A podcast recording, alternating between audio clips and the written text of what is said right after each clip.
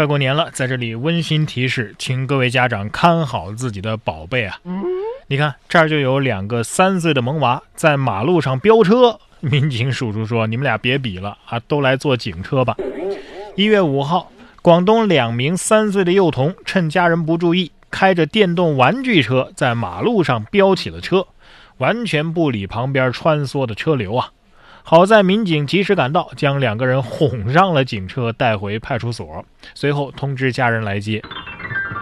小朋友天性好动可以理解，但是家长一定要看好孩子呀。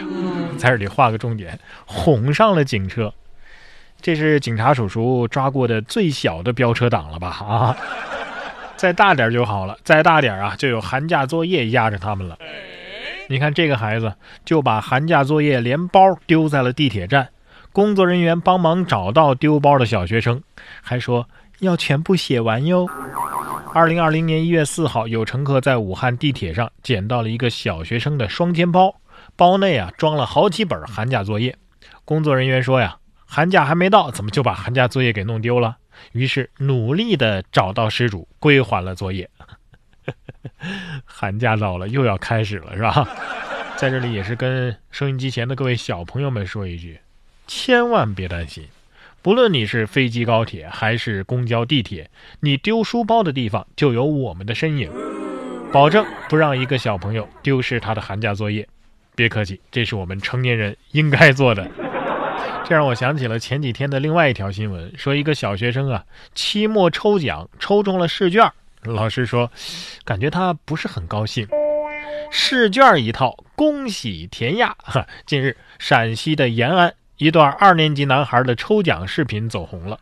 画面当中啊，男孩抽中了试卷一套，同学们是欢呼不断，只有他自己强颜欢笑。老师说呀，奖品大部分都是礼物，但是呢，也有三套试卷。孩子第二天还将试卷带到了教室，说想早点写完。孩子从此明白了博彩业的虚伪与害人，从此再也不会上抽奖诈骗的当了。下面这位成年人反诈骗意识也挺强，说平台自动续费十五块，女子因此报了警，在派出所里是委屈的大哭啊。八号，四川武胜烈面镇，一个女子报警说自己的十五块巨款不翼而飞，委屈的大哭。而警察叔叔了解了情况之后啊，原来是平台的会员自动续费。民警表示，虽然说让人哭笑不得，但是该女孩的反诈骗意识倒是挺强。发现账户有异常，第一时间报了警。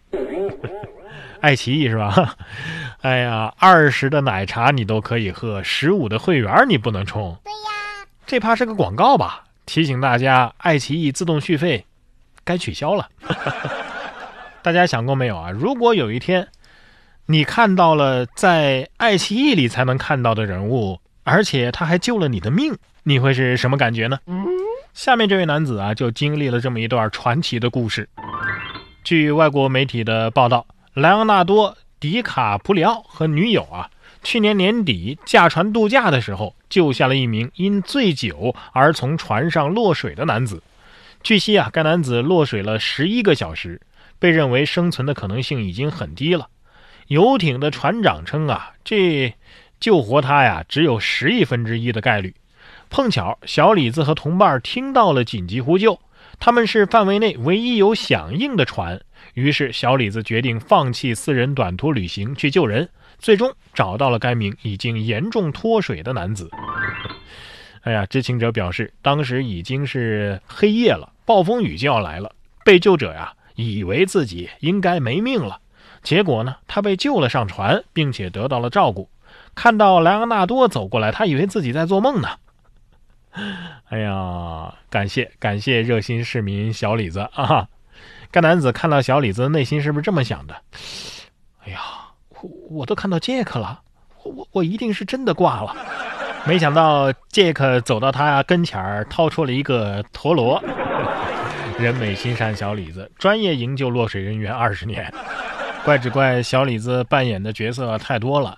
不过呢，有些人却不想在现实生活当中扮演自己让人人都羡慕的那个角色了。说哈里王子夫妇声明退出王室，白金汉宫声明十分失望。当地时间的一月八号，英国王室成员哈里王子及其夫人梅根发表声明，称将不再担任王室高级成员，并追求经济独立。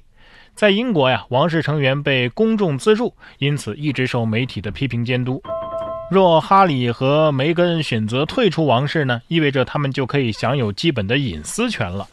几个小时之后，白金汉宫发表声明，称对此事十分失望。而对此声明反应最为迅速的是英国的杜莎夫人蜡像馆，将梅根和丈夫哈里的蜡像啊搬离了原来立在英国女王身边的位置，与其他的皇室成员分离开来。哦反正一月九号拍摄的这个蜡像馆已经不见两人站在女王旁。我觉得这条新闻可以改个标题：三十五岁男子宣称要搬出父母家，放弃零花钱。我觉得这就是当你发现排队的人数太多而决定放弃排队的一个选择。